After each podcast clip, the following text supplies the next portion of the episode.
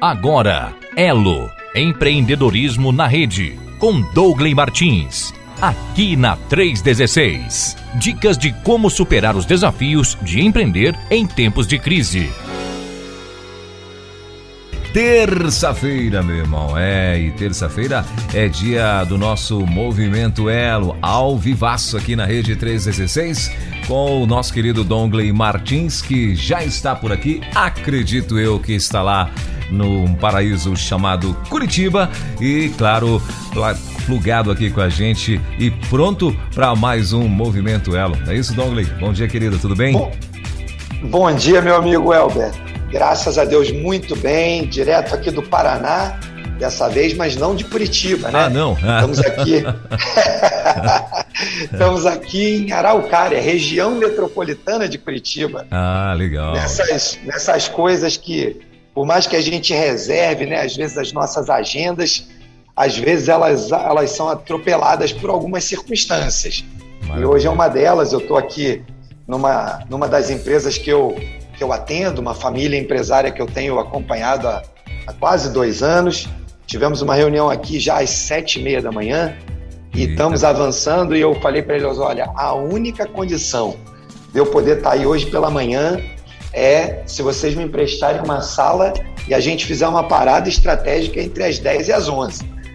e eles compreenderam muito bem, entenderam graciosamente essa situação e nós estamos aqui, firmes e fortes, ao vivo, juntos para compartilhar mais uma vez sobre esses temas tão importantes da vida empresarial, né? Como temos feito aqui todas as semanas. Maravilha, muito bem. Então, Obrigado aí mais uma vez pela tua, pela tua presença aqui junto com a gente. Ah, mais uma vez também nós queremos agradecer aí aos parceiros, né, que estão aí contigo e que também é, estão aí dando-nos esta oportunidade. Hoje o programa, então, de um lugar diferente, diretamente de Araucária. É, lá no De Paraná. dentro do escritório de uma fábrica. Olha só, de dentro de. Então, assim, vamos, vamos fazer o programa hoje quase que na prática, né? É, exatamente, exatamente. Muito Maravilha. bom, Elber. E, Dongley, hoje, então, a gente vai estar falando um pouco sobre estabelecer compromissos, não é isso? É isso mesmo, é isso mesmo. Esse tema, ele, ele, na minha percepção e na lógica que nós temos construído aqui para as semanas de conversa com o nosso público, nossa audiência querida aí, né? Ela, ele, ele, ele vem como consequência de entender aqueles assuntos que já falamos antes, de valores, né? A importância de termos valores e valores baseados em princípios da palavra, né? Quando nós pensamos nesse tema de de compromissos e pelo que vamos aqui passar nessa introdução, compartilhando a ideia, né? Porque compromisso, é, enquanto expressão, palavra solta, é, pode nos dar muitas dimensões, perspectivas, quase como um cubo, né? Com muitas facetas, mas nós queremos falar sobre compromissos que nós assumimos a partir de crenças e valores. E eu trouxe hoje, como sempre temos feito aí, é, um texto bíblico, um texto da palavra de Deus, para nos suportar é, com relação a essa, a essa nossa perspectiva do compromisso no contexto das empresas ou do empreendimento com princípios e valores do reino. E o texto é Romanos capítulo 12, do versículo 1 ao versículo 5.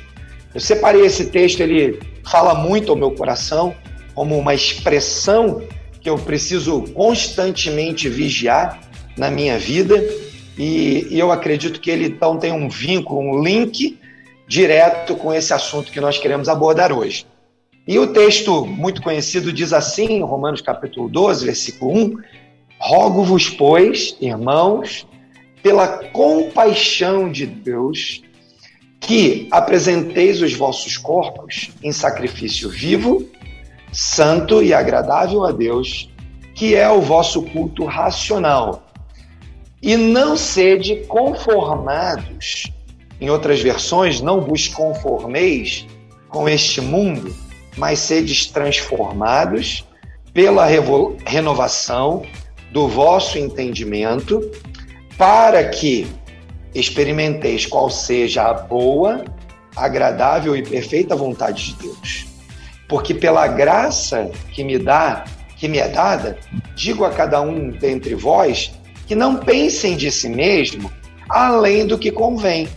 Antes pensem com moderação, conforme a medida da fé que Deus repartiu a cada um. Porque assim como em um corpo temos muitos membros, e nem todos os membros têm a mesma função ou operação, assim nós, que somos membros, que somos muitos, somos um só corpo em Cristo, mas individualmente somos membros uns dos outros. Então, é o texto que eu separei é esse até o capítulo, é, capítulo 12 até o versículo 5. E eu quero então trazer essa perspectiva do compromisso, de estabelecer compromissos, firmar compromissos, nessa mesma perspectiva que Paulo traz à igreja de Roma, dizendo, né, aqueles irmãos que estavam ali, cercados por toda sorte de influência, de influência da, da sociedade, né, de influências filosóficas, de influências teológicas, né? Esse era um tempo em que haviam muitas filosofias e teologias sendo ministradas e espalhadas pelas ruas, nas cidades, nos negócios, nas, é, nas comunidades, nas casas. E Paulo, então, solicita aos, aos romanos né, e a nós que nós estabeleçamos um compromisso. E ele começa, então, usando uma expressão muito forte, né, que aqui na nossa tradução para o português é, é a palavra rogo, né, ou rogar, que é algo que poderia ser comparado a quase a ideia de implorar ou a ideia de é, não há outra alternativa, não, você não pode fazer outra coisa a não ser isso que eu rogo que você faça, né? Eu peço com muita atenção, bote foco nisso. Então, Paulo começa esse capítulo e esse, esse, esse trecho que nós escolhemos dizendo: olha, preste muita atenção. Mas não adianta você tentar fazer isso por conta própria, porque você é incapaz para fazer isso. Então ele emenda essa chamada, essa, esse, é, essa, esse pedido de compromisso, dizendo através de quem seria possível fazer com que esse compromisso fosse aceito e cumprido. Então ele na sequência diz: pela compaixão de Deus. Compaixão, outra palavra também muito interessante, né? Paixão com, né? Então alguém que tem paixão por alguma coisa vai ser o mediador da capacidade ou da capacitação, da possibilidade de você cumprir uma tarefa e assumir então o compromisso de cumprir essa tarefa. E ele continua dizendo então que vocês se apresentem né, os corpos de vocês, a atitude de vocês, a vida de vocês, seja um sacrifício vivo, santo e agradável a Deus, porque isso que você vai fazer, a forma como você vai viver, vai se transformar em um culto, em algo que adora a Deus e comunica ao próximo. Na medida que eu escolho, tomo a decisão de, pela paixão que Deus através do seu espírito, coloca no meu coração e no seu coração, eu me torno alguém que zelo, que ministro, que vivo, que busco, que crio intimidade com Deus, eu posso então me dar né, a, ao compromisso de viver de forma sacrificial, santa e agradável a Deus. Isso vai se tornar um culto a Deus e algo visível para as pessoas que estão próximas de mim. E ele continua, então, dizendo assim: olha, quando você assume esse compromisso, você não pode se conformar com as outras formas. Você não pode assumir um compromisso com Deus de viver uma vida sacrificial, santa e agradável e, ao mesmo tempo, querer viver uma vida de corrupção, de pecado, de afastamento de Deus, de tomada de decisões que vão é, contrariamente às orientações da palavra. Ele diz então: não se conforme com isso, não tome a forma daquilo que o mundo sugere que é melhor aparentemente para você.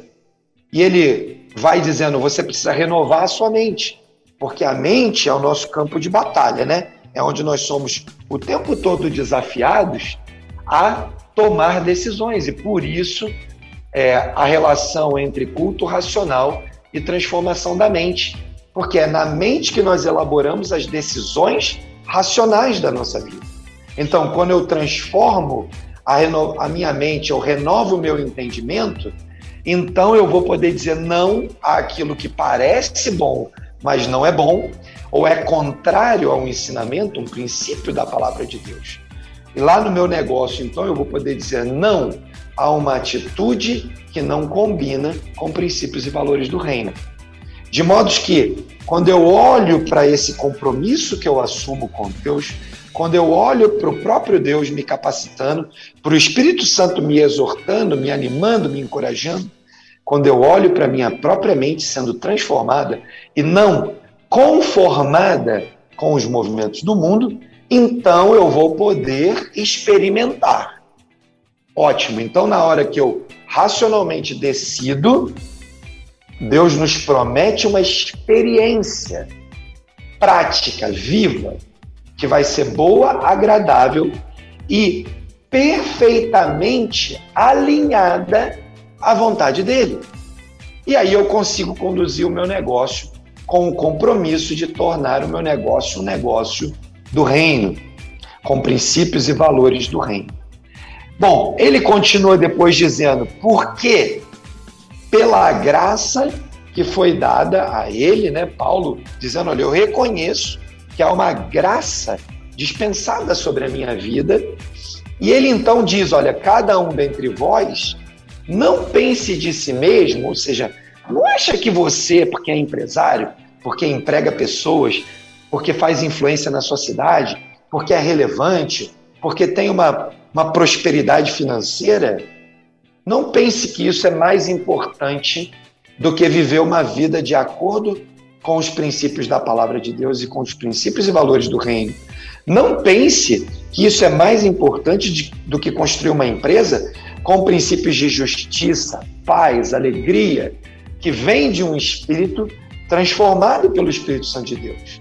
Não pense que você, porque tem essa ou aquela condição, pode tratar alguém com arrogância e desprezo. Não pense porque você é alguém que tem essas características, características de ser um empreendedor bem-sucedido, que você pode olhar para o outro e falar: você está em pecado, ou você isso ou aquilo.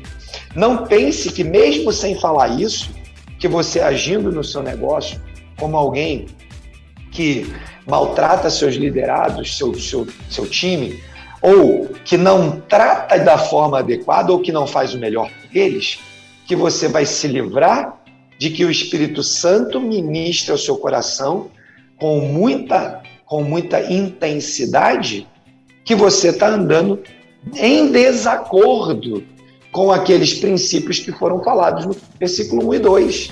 Ao contrário, você talvez esteja se permitindo se conformar com os princípios e os valores deste tempo, deste mundo. E aí, quando a gente fala desse tempo, desse mundo, as pessoas ficam tentando imaginar, tá, mas como é que é isso, né? E a gente poderia dizer, talvez eu esteja olhando para o padrão de sucesso do meu vizinho, do empresário que eu conheço, daquele outro empreendedor que não tem compromissos com o reino, com os valores do reino e, consequentemente, com as pessoas, porque nós sabemos que os negócios do reino têm a ver com cuidar de pessoas. Logo, se você foi chamado, vocacionado para liderar um negócio, é porque Deus quer que você cuide de pessoas seja uma pessoa que faz parte do seu time ou sejam centenas e milhares. A diferença de um ou de centenas de milhares é basicamente uma deliberação de Deus sobre a sua vida. Não tem absolutamente nada a ver com você. Por isso que ele recomenda aqui: não tenha de si mesmo um pensamento, uma ideia maior do que você deveria ter. É graça de Deus é pura graça de Deus o fato de eu ter uma empresa bem-sucedida com milhares de pessoas, ou eu ter uma empresa bem-sucedida com uma pessoa, ou passar por algum tipo de tribulação e dificuldade, tendo uma ou mil pessoas. Essas questões estão no domínio de Deus e não no seu domínio. Não ache que você, por conta de sucesso ou fracasso, é melhor ou pior do que alguém. Ao contrário, né? Transforme a sua mente, tenha razão, entendimento, capacidade de, de discernimento e preste a Deus um culto racional que permita que assim como a gente sabe, né, que o corpo, nosso corpo físico, biológico é composto de muitos membros e eles precisam uns dos outros para que o corpo funcione bem. Já temos falado isso amplamente aqui nas outras semanas.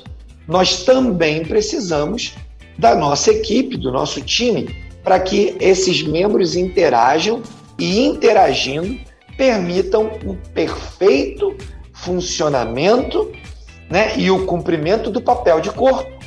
E assim, né, é, é, nós veremos esses muitos membros trabalhando de forma é, coordenada, alinhada, conduzindo os nossos negócios rumo àquilo que Deus planejou. Mas como é que eu faço isso se eu não desenvolvo uma vida de oração? Como é que eu faço isso se eu não tenho tempo com a palavra de Deus? Como é que eu me aproprio dos princípios e valores do reino se eu não invisto tempo com a palavra e tempo né, devocional com o Espírito Santo e com Jesus. É uma, é uma impossibilidade, uma incongruência. De modos que você precisa, antes de um compromisso com o seu negócio, de um compromisso com o rei do reino. Você precisa de um compromisso com aquele que te chamou e te vocacionou para que você seja a expressão do reino lá no seu ambiente de negócio. Se você não tem um compromisso pessoal com ele, é impossível que você escute dele as diretrizes para que você defina as estratégias para avançar e permitir que a sua estratégia, o planejamento estratégico da sua empresa, esteja alinhado com os sonhos, os projetos, os desejos e as diretrizes do rei do reino. E a gente precisa, quanto mais cedo possível, entender que há um reino para que eu possa entender o meu papel nesse reino, dentro dessa, desse princípio que nós estamos discutindo aqui tanto e amplamente, de chamada e vocação ministerial, para que você cumpra um ministério no seu negócio, abençoando a vida das pessoas, ministrando, discipulando e depois encaminhando essas pessoas para estarem conectadas em uma igreja local, que é, o, é a estratégia de Deus para congregação, para congregar aqueles que têm um encontro com Jesus. Então, nós podemos fazer um trabalho em conjunto a partir de um compromisso assumido com Deus a respeito da nossa, é, da, do nosso compromisso de é, cumprir o nosso chamado, a nossa vocação, de um compromisso de trazer para dentro do nosso negócio é, todos os princípios e valores do reino, que tem a ver com cuidar de pessoas e ministrar na vida delas através das nossas estratégias e do nosso, da forma como nós governamos e cuidamos das nossas empresas. Em momento nenhum nós queremos e precisamos que a empresa se transforme em uma igreja. A igreja está estabelecida, ela já cumpre o seu papel, o seu papel na comunidade, na sociedade, o seu papel com aqueles que é, são é, chamados para o ministério de tempo integral na palavra e para a condução na, é, da ideia de né, uma igreja viva, eficaz, que opera de forma é, incrível e maravilhosa na vida do corpo de Cristo, que se reúne ali. Mas você foi chamado para estabelecer um compromisso com o Rei do Reino, de tal maneira que, ao assumir esse compromisso, o seu negócio se transforme em uma extensão do reino, como a gente tem sempre dito, né? Uma embaixada do reino a partir de um chamado de Deus para sua vida. O fato de que o reino foi estabelecido no seu coração, na sua vida, faz com que você possa levar o reino para qualquer lugar onde você está, particularmente para dentro do seu negócio. todo mundo que habita aquele ambiente da embaixada precisa ser é, é, orientado de qual é o compromisso que há naquele ambiente onde aquela embaixada está estabelecida. E aí você então pode estabelecer através de várias ferramentas, por exemplo, começando por definir valores claros que tem, são fundamentados em princípios do reino. Se você não ouviu a nossa conversa sobre valores, vai lá no site da Rádio 316 e, e entra lá no Movimento Elo, escuta né, as nossas últimas duas conversas e você vai ver bastante conteúdo sobre valores, né? E assim, pode escutar quem perdeu as últimas conversas, pode voltar lá, recuperar, ouvir esse bate-papo. Eu tenho certeza que você vai conseguir compreender toda essa lógica que nós temos trabalhado aqui. Né? Eu, é, indo aqui para a conclusão dessa introdução, eu quero dizer que assim, os compromissos que nós assumimos né, da, na nossa vida empresarial são, são compromissos que às vezes parecem comuns. Né? Chegar na hora, cumprir uma reunião, né, não só no horário, mas com uma pauta, falar a verdade, tratar as pessoas com respeito. Parecem coisas tão comuns que talvez você, meu irmão, minha irmã, que ouve a gente aqui, é, você pode dizer, poxa, mas Dongley, isso aí não é o óbvio. Eu quero dizer para você, meus irmãos que nos ouvem aqui, que o óbvio não tem sido praticado em muitas empresas aonde os líderes são cristãos. E não tem sido praticado não é porque aquele irmão deliberadamente quer ser mal. Às vezes pode até ser que um caso ou outro tenha isso. Mas sabe o que acontece? Há muita gente que ainda acredita que há uma divisão entre secular e sagrado. Há irmãos que acreditam que há uma divisão entre o domingo e a semana. Que há uma divisão daquilo que eu falo e faço na igreja e daquilo que eu falo e faço no mundo do trabalho. E nós estamos aqui de forma perseverante, todas as semanas, trazendo temas e discussões para ajudar aqueles que ainda não entenderam que não há secular e sagrado, só há uma coisa, só há o reino de Deus, só há o sagrado. Nossa vida é vivida e precisa ser vivida em uma atitude de adoração constante, na presença de Deus constantemente. E para o cristão só há a vida sagrada, o que faz com que todas as minhas decisões, tudo que eu falo, tudo que eu faço, seja um ato de culto a Deus. Culto a Deus não acontece só no domingo. E a gente precisa compreender isso com muita clareza. Quando eu entro numa reunião para discutir com o meu time alguma coisa, é um ato de culto a Deus. A forma como eu conduzo essa reunião, os pensamentos que eu vou usar para tomar as decisões, a oração, o jejum que eu fiz antes de entrar naquela reunião importante, com, com, juntos compõem um ato de culto a Deus. Nós fomos chamados, os empreendedores, chamados por Deus para viverem uma vida santa, sem separação, em um ato de culto permanente. Quando você termina uma reunião e você vai conversar com um daqueles colaboradores que estão ali do seu time e você vai dar uma instrução específica. Você ora antes, você assume um compromisso com Deus de dizer para ele: olha, qualquer decisão que eu tomar, Espírito Santo, inspira o meu coração. Porque quando Deus nos chama e nos vocaciona para o mundo do trabalho, para a gente conduzir a empresa como uma empresa do reino, isso não pode ser tratado como um compromisso banal. E muito menos um compromisso simples, porque há exigências no mundo espiritual, quando a gente assume esse tipo de compromisso com Deus, de viver uma vida ministerial no mundo do trabalho, há compromissos profundos que precisam ser movidos por meio de súplica, de oração, de uma vida de integridade, muitas vezes demandadas pelo jejum e pela oração. Não é um compromisso banal e simples. Nós precisamos viver uma vida santa. Porque a gente vai encontrar muita oposição. E em alguns momentos, oposições espirituais de um nível que você não enfrentou ainda. O que eu quero te dizer, meu irmão, minha irmã, é não tenha medo deles. Mas também não despreze. Sabe aquela coisa assim? Eu não tenho nenhuma atenção com isso, então eu trato um problema na minha empresa como uma, meramente um problema.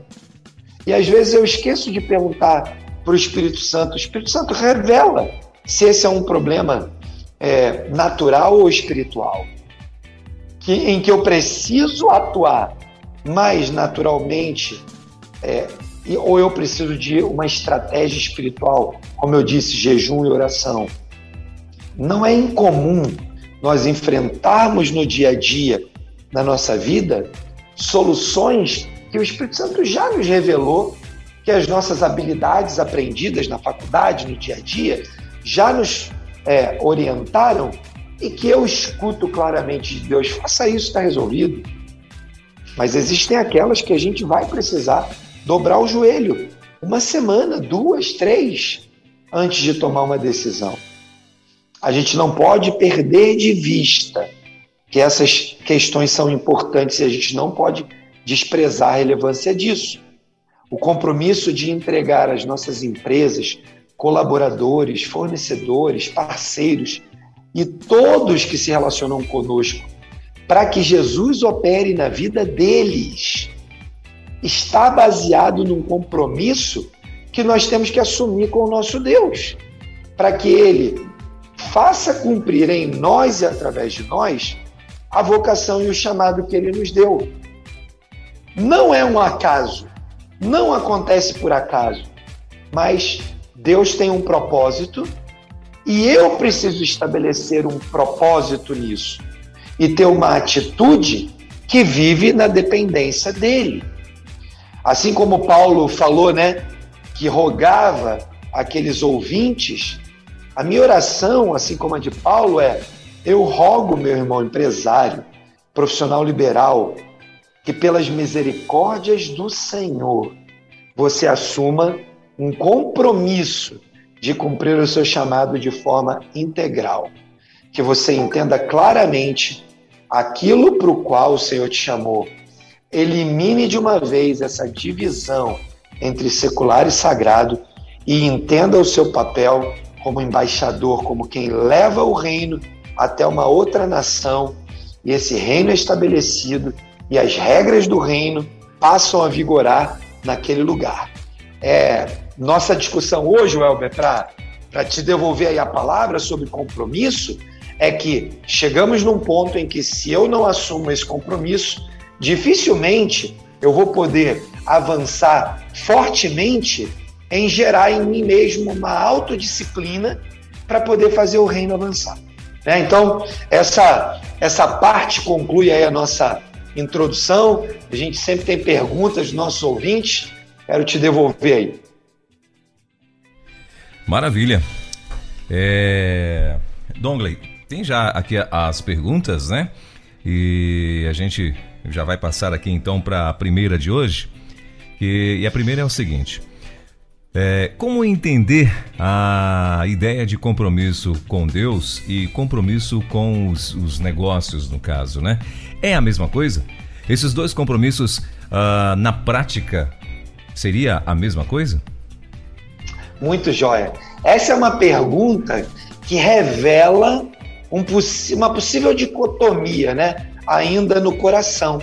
Revela uma possível característica que ainda é muito comum nos, empre nos empreendedores, sejam eles empresários ou profissionais liberais, em que eu tenho uma diferença na minha cabeça entre igreja e empresa. E a gente né, vai sempre bater nessa tecla de que, primeiro, há centenas de princípios bíblicos que nós já discutimos aqui a respeito de que nós fomos chamados para um sacerdócio universal para cumprir uma vocação para exercer um ministério, cada um de forma individual na nossa vida. Bom, daqueles que foram chamados por Jesus e aceitaram o convite de Jesus e, e têm um compromisso pessoal com ele, 100% de todos recebemos um chamado uma vocação de Deus. Alguns para o ministério integral na igreja local, outros para o ministério integral na vida empresarial, outros para o ministério integral na vida acadêmica, outros para o ministério integral na vida pública e assim nas áreas que influenciam a nossa sociedade. Se eu entender que todos recebemos um chamado e um ministério de tempo integral aonde quer que nós estejamos, então o meu compromisso é com Deus. Ponto. Acabou. A discussão encerra por aí. O meu compromisso é com Deus. Bom, agora eu vou entender, então, Deus me chamou para uh, ministério em tempo integral na igreja local. Qual de nós aceitaria que o nosso pastor, né, o líder da nossa igreja, da nossa congregação, tivesse um compromisso com Deus e um compromisso pessoal dos seus interesses pessoais na igreja local. Provavelmente, se você tem um pouco de discernimento e um mínimo de razoabilidade, você ia dizer: tá maluco, Donley? De forma nenhuma eu aceito que o meu pastor não seja completamente guiado pelos interesses e compromissos com Deus. Eu pergunto, qual é a diferença desse cenário para o cenário do negócio? Deus foi lá, te vocacionou para ser um bom administrador, te deu dons e habilidades e talentos, te chamou, falou: Olha, toma aqui, eu vou te dar de presente a capacidade de você ser um bom empreendedor, eu vou gerar as oportunidades. Agora apacenta o meu rebanho. Cuida dessas pessoas.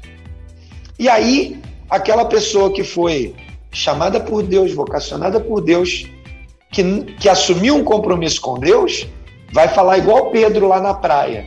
Quando Jesus pergunta para ele: Você me ama? E aí Jesus fala: Cuida das minhas ovelhas. Então, Jesus está falando para cada um de nós, empreendedores: você me ama? Cuida das minhas ovelhas. É o meu compromisso ou é o compromisso com Deus? É a minha embaixada ou é a embaixada de Deus? É o meu reino ou o reino de Deus? De modos que não é a mesma coisa estabelecer um, um reinado próprio.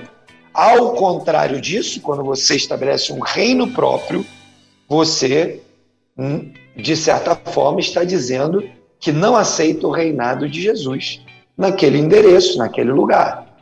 Se você não aceita o reinado de Jesus, você está sendo amigo do rei ou inimigo do rei? A gente às vezes fica adorando a pílula e não fala um português claro, e às vezes a gente fica fazendo panos quentes.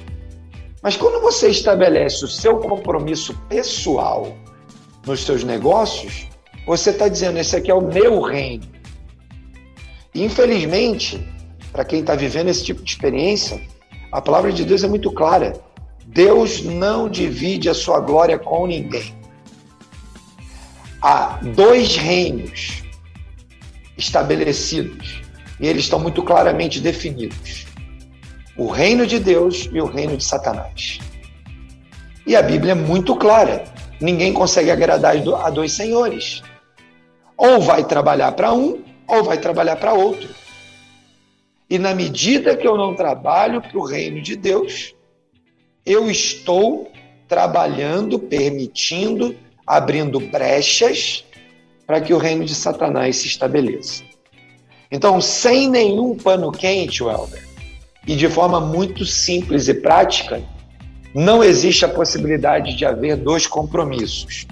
Ou eu me comprometo com o rei desse reino e estabeleço o reino dele naquele lugar onde eu fui vocacionado e chamado para cumprir o meu ministério, ou estarei abrindo as brechas e as portas para que o diabo se estabeleça em alguma medida, maior ou menor, e faça o que ele sabe fazer: roubar, matar e destruir.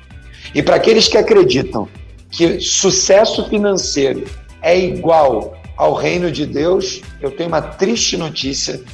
Jesus conta uma parábola muito legal para nos exortar quanto a isso.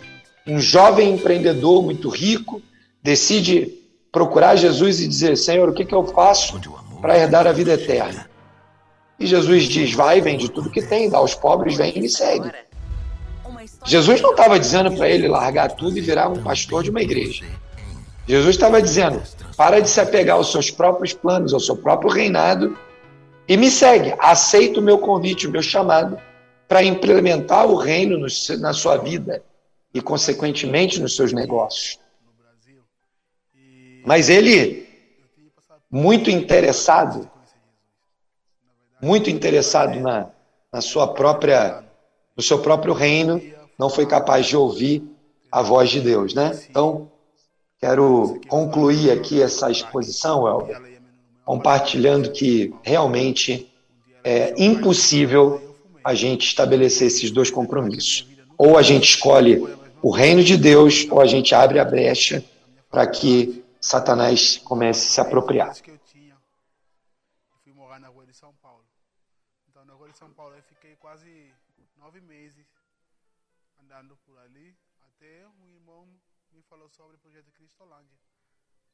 Agora são 10 horas e 47 minutos em Brasília. É, estamos aí nesse bate-papo com Dongley Martins, de, que está hoje é, em Araucária, é isso mesmo, né, Dongley? Isso aí, Albert, é. daqui de Araucária. Isso, eu em Araucária, Paraná.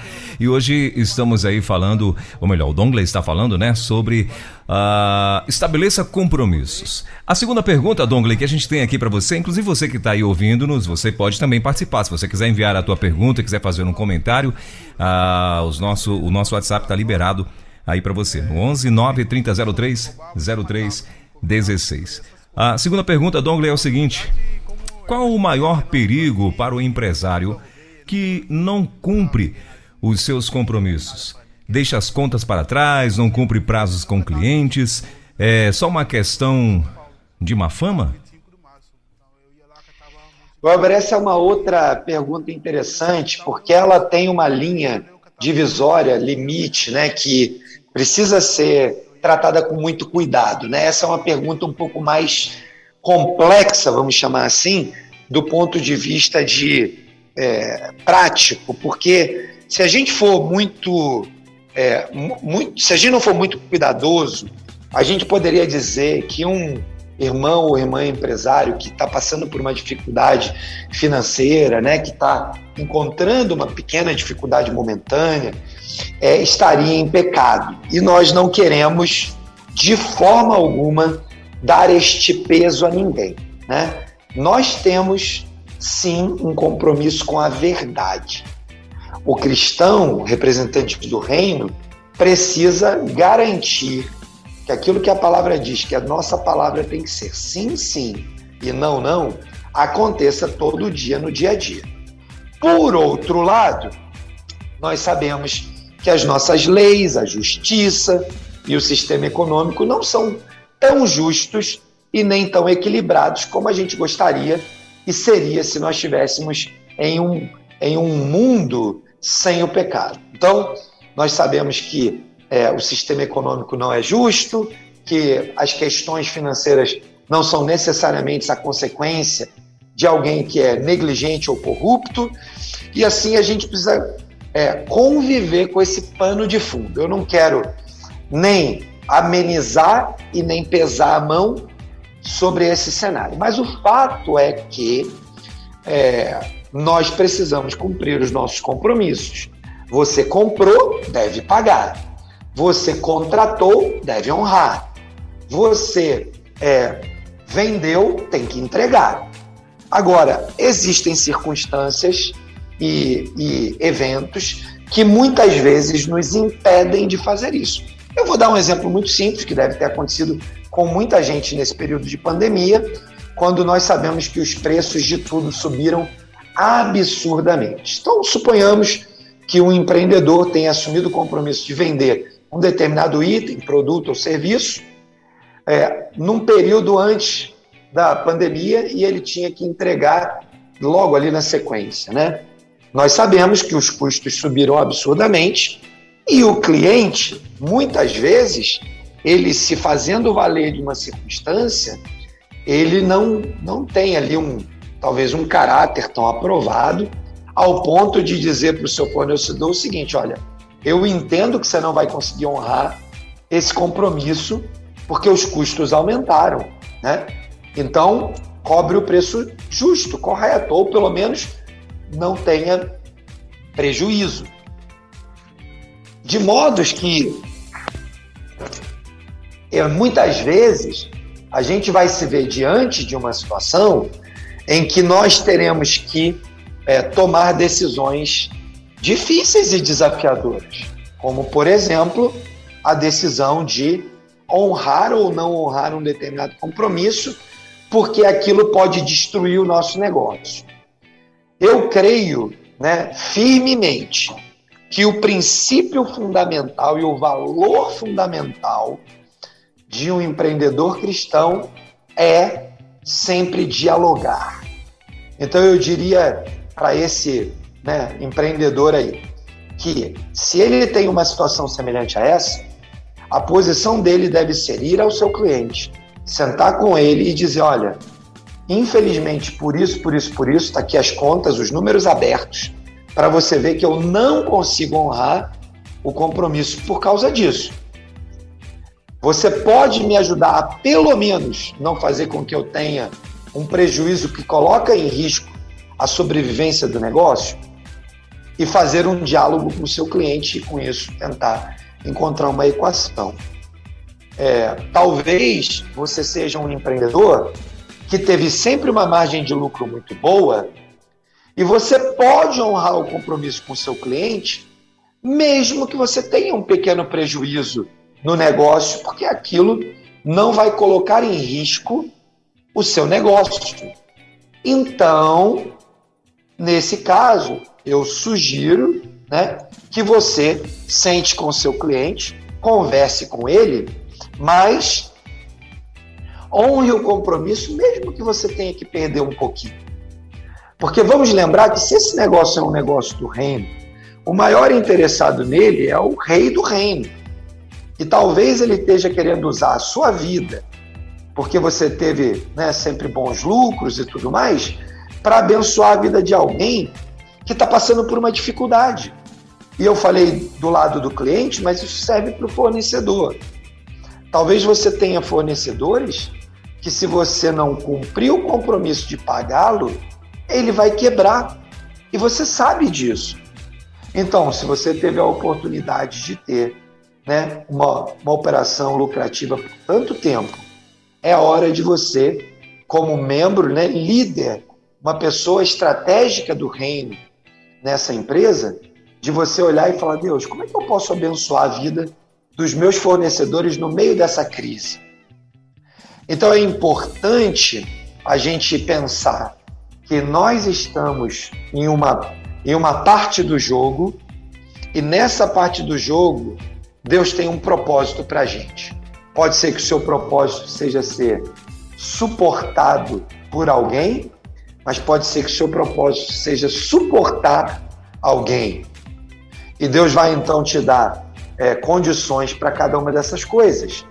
Mas para isso, você precisa de fato de um compromisso de intimidade com Deus, para que diante de situações como essa você possa orar. Falar, Deus, eu tenho condições, talvez eu tenha que vender um dos carros que eu tenho em casa. Talvez eu tenha que vender um dos apartamentos que eu tenho em casa.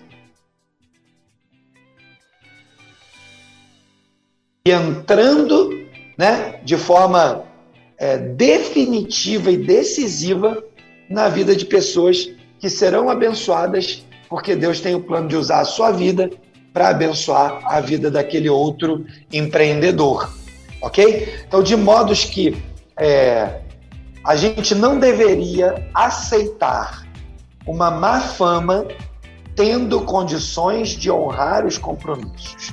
Nem que isso signifique desfazer-se de alguma coisa pessoal, daquilo que você supostamente conquistou naquilo que pode ter sido o seu próprio reinado. Porque no reino de Deus, o equilíbrio e a justiça de Deus é cuidar das pessoas. Talvez o Espírito Santo fale ao seu coração. Sabe aquele dinheiro que você ganhou que virou um, um bem, um ativo, uma aplicação? Traga ele de volta para os negócios, para que o seu negócio seja próspero e para que aqueles que dependem dele possam continuar sendo abençoados por mim através do, do negócio que você conduz. De modo que, se por alguma razão do outro lado você não tem de fato as condições para passar por isso, ninguém precisa ter uma má fama. Você pode estar inadimplente de uma conta a pagar e ainda assim ser percebido por um credor como alguém honesto, correto. Quando você se expõe a esses credores, chamando eles para uma conversa, mostrando a realidade da sua empresa, mostrando os sacrifícios que você tem feito para tentar manter esse negócio de pé. Aqueles credores é, que acompanham você e que ouvem de você a verdade saberão que você não é uma pessoa desonesta. Saberão que você está passando por um momento difícil. E momentos difíceis, muitas vezes, são permissão de Deus. Eu não estou dizendo que é sempre, em alguns momentos podem ser até é, é, opressão de, do inimigo, né? Podem ser testes que o inimigo faz com autorização de Deus para testar a nossa fé. Mas nós podemos sair muito melhores desses momentos de vaz, de valo, de vale, quando nós estamos entendendo, conectados, sabendo que estamos ali, chamados por Deus para cumprir essa vocação de conduzir essa empresa como uma empresa do reino, de viver nessa empresa como se, de fato, o dono dela fosse o rei do reino. Então eu posso aproveitar, mesmo em meio às dificuldades, para crescer em ter uma intimidade cada vez maior com o rei do reino que vai te ajudar a crescer em áreas que talvez você precise crescer. Tudo que você não precisa é de raiva de Deus, é de é, ódio das pessoas, de uma vida de pobre coitado, de odia aos céus ou vida. Por que, que isso acontece comigo? Se você compreende que Deus está no controle de todas as coisas e Ele tem o domínio de tudo, talvez você consiga entender que um momento de vale pode trazer vida. Vamos lembrar daquela, daquela história do vale dos ossos secos e de como o Senhor restaurou a vida no meio dessa catástrofe. Muito bem, 9 horas, oh, 10 horas e 59 minutos em Brasília. Ainda dá tempo de responder mais uma, o Dongley. É, deixa eu só fazer aqui um breve comentário. O Roger Zengo, que está plugado com a gente aí na, na sua Curitiba, é, ele fez um comentário aqui, né? Ele, aliás, ele, ele, nos mandou, nos enviou aqui uma, uma frase de Charles Spurgeon, dizendo o seguinte: Para o homem que vive para Deus, nada é secular, tudo é sagrado. Então, é, legal, valeu, o Roger. Roger está plugado em Curitiba aí com a gente, viu, Dongley? Bom, vamos lá. Uh, a terceira pergunta, o Dongley, é a seguinte: qual o principal passo que você considera necessário para que o dono de um negócio passe a ser uma pessoa de fato compromissada? Legal, Elber. A pergunta é excelente. Antes eu quero mandar um abraço para o Roger e agradecer aí. Esse comentário do Spurgeon é incrível. É isso mesmo, né? Não tem não tem secular, só tem sagrado.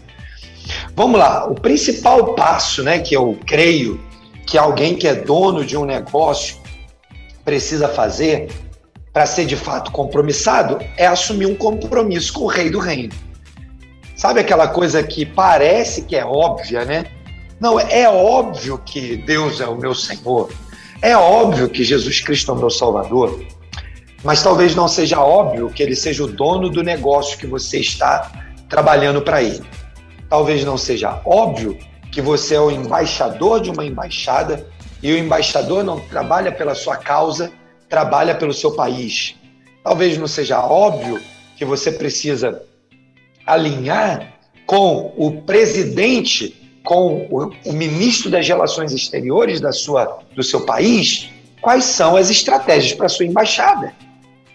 Essas questões que não são tão óbvias são aquelas para o qual nós queremos chamar a atenção dos nossos irmãos e irmãs empreendedores. Porque nós nunca fomos exortados nessa, nessa direção, ou poucas vezes, talvez na sua igreja você tinha, tenha tido o privilégio de ter um, um líder, um pastor, que te ensinou e te discipulou com esse tipo de visão, você já faça isso dessa maneira. Mas eu, eu, eu posso testemunha ocular de muitas histórias de muitos empreendedores que não conseguem ter esse discernimento. E porque não tem esse discernimento, não conseguem tomar essa decisão.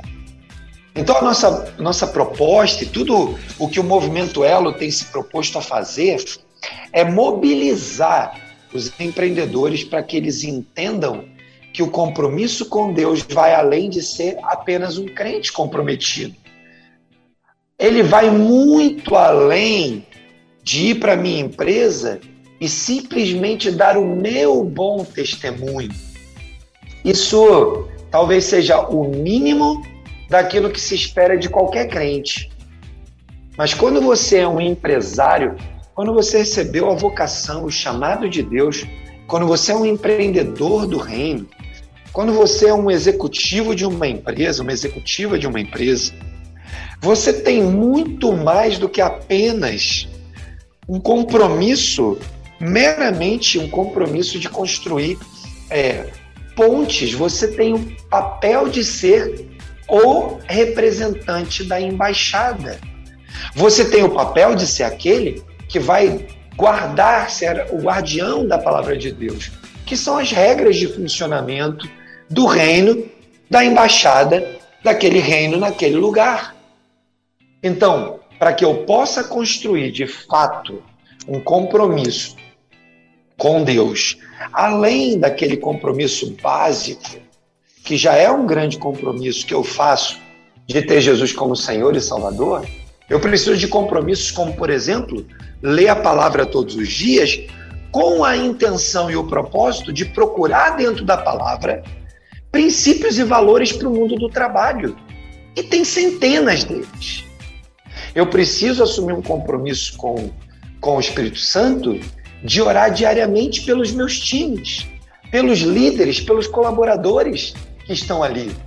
Eu preciso ter um compromisso com Deus de, na medida que a gente vai avançando e andando no, no negócio que Deus nos deu para tocar e para cuidar, que eu traga para dentro dele cada vez mais valores da palavra. E isso pode significar que eu vou ter que abrir mão de um ganho entre aspas, pessoal para investir mais nas pessoas.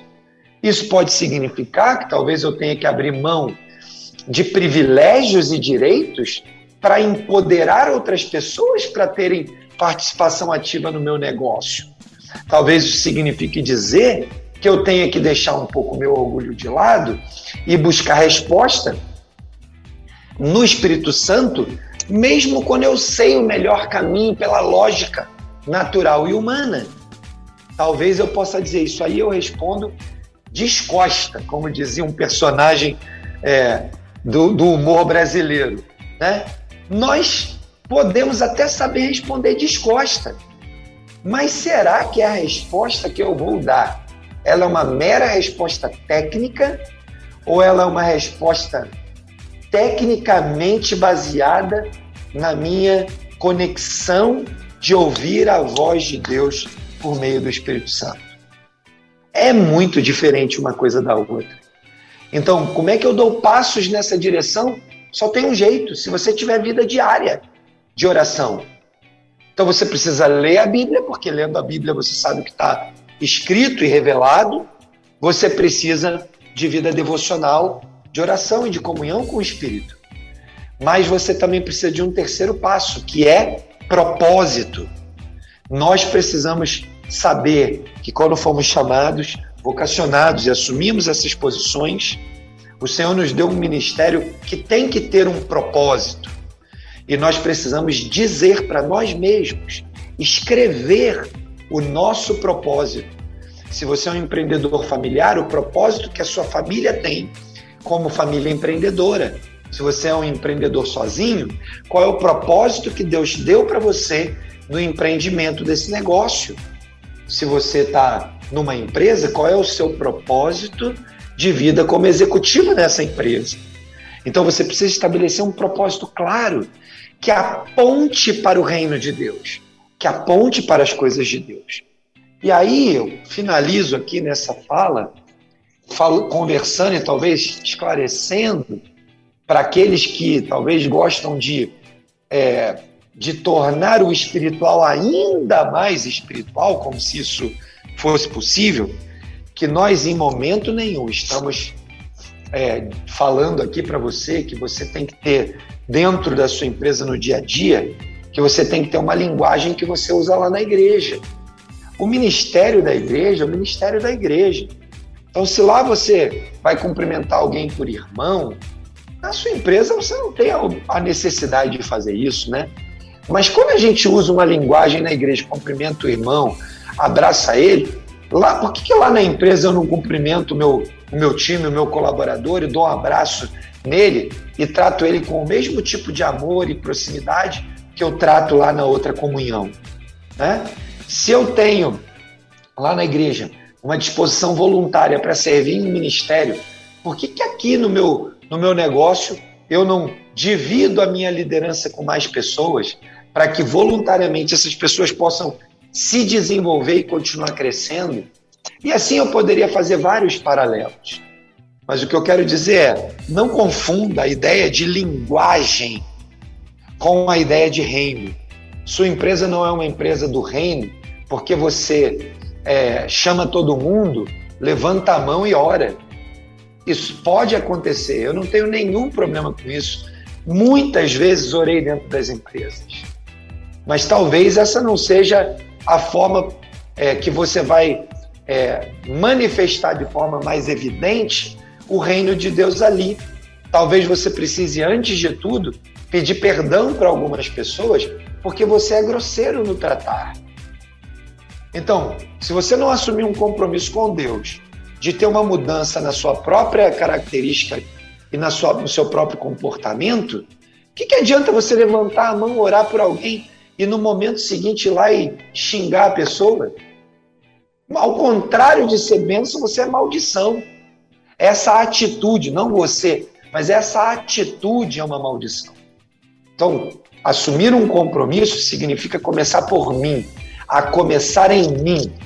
Eu preciso assumir um compromisso com o meu Deus, eu preciso de uma vida de oração, eu preciso de uma vida de leitura da palavra e eu preciso de propósito.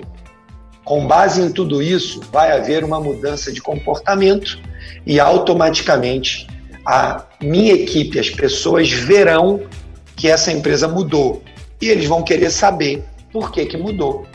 E à medida que você vai fazendo isso acontecer, você ganha espaço, o Espírito Santo ministra o coração das pessoas e elas vão querer saber o que, que é isso. E você vai ter oportunidade, tanto objetivamente quanto indiretamente, dos dois jeitos, de anunciar o reino de Deus. E aí vai ser uma bênção incrível e você vai colher resultados incríveis.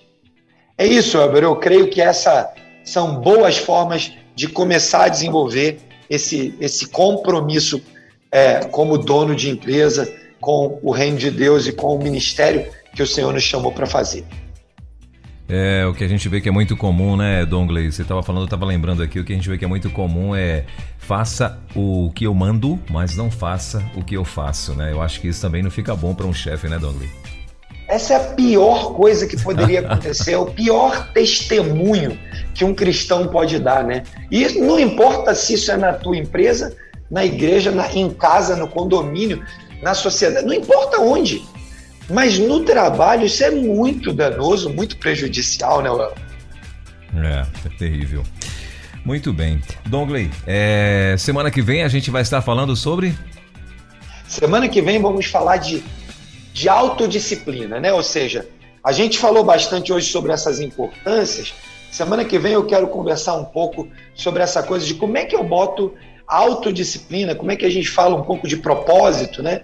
Que vai ajudar esses nossos amigos ouvintes aí, queridos ouvintes, a irem acrescentando né, tijolinhos aí na sua, na sua jornada de, de se tornar um empreendedor do reino.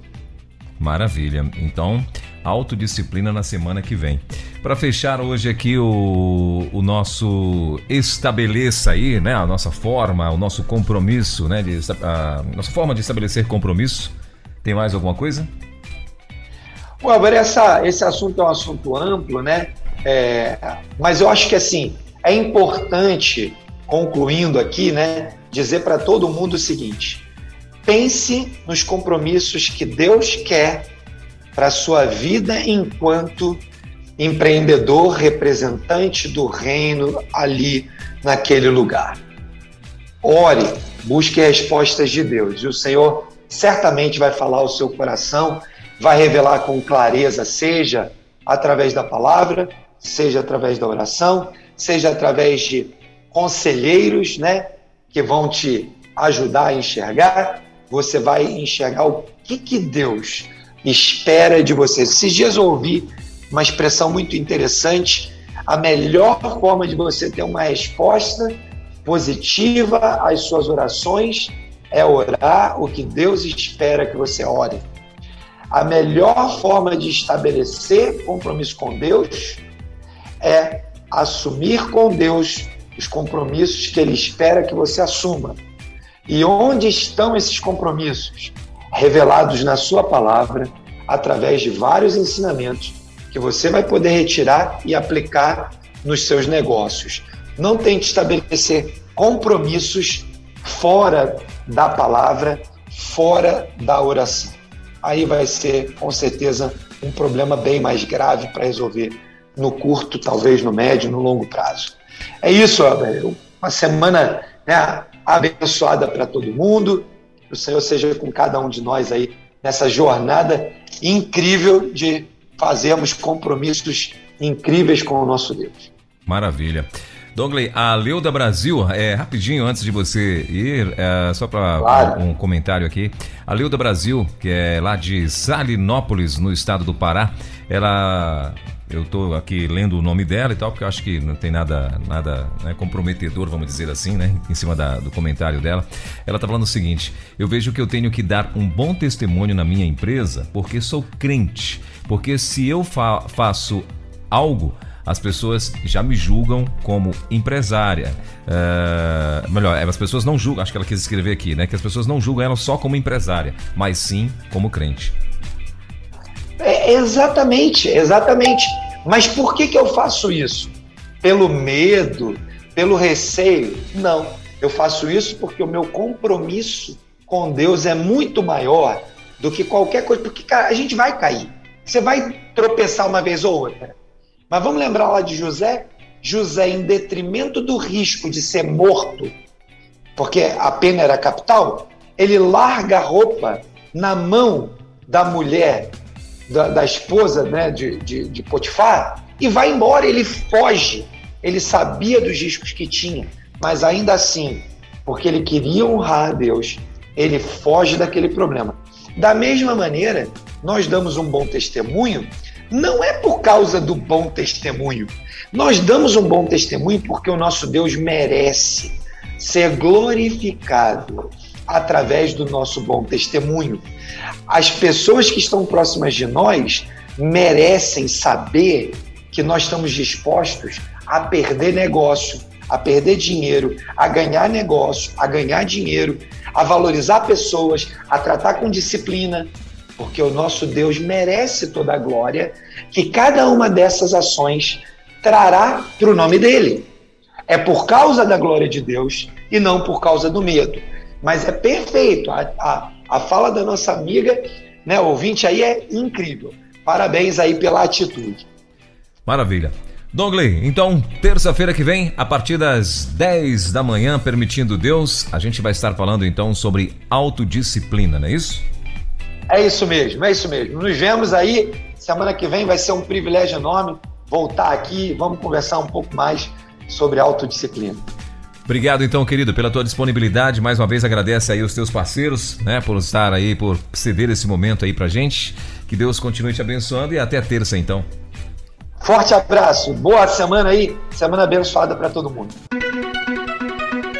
Elo, empreendedorismo na rede, com Douglas Martins. Baixe agora os podcasts em nossa plataforma rede316.com.br. Dicas de como superar os desafios de empreender em tempos de crise.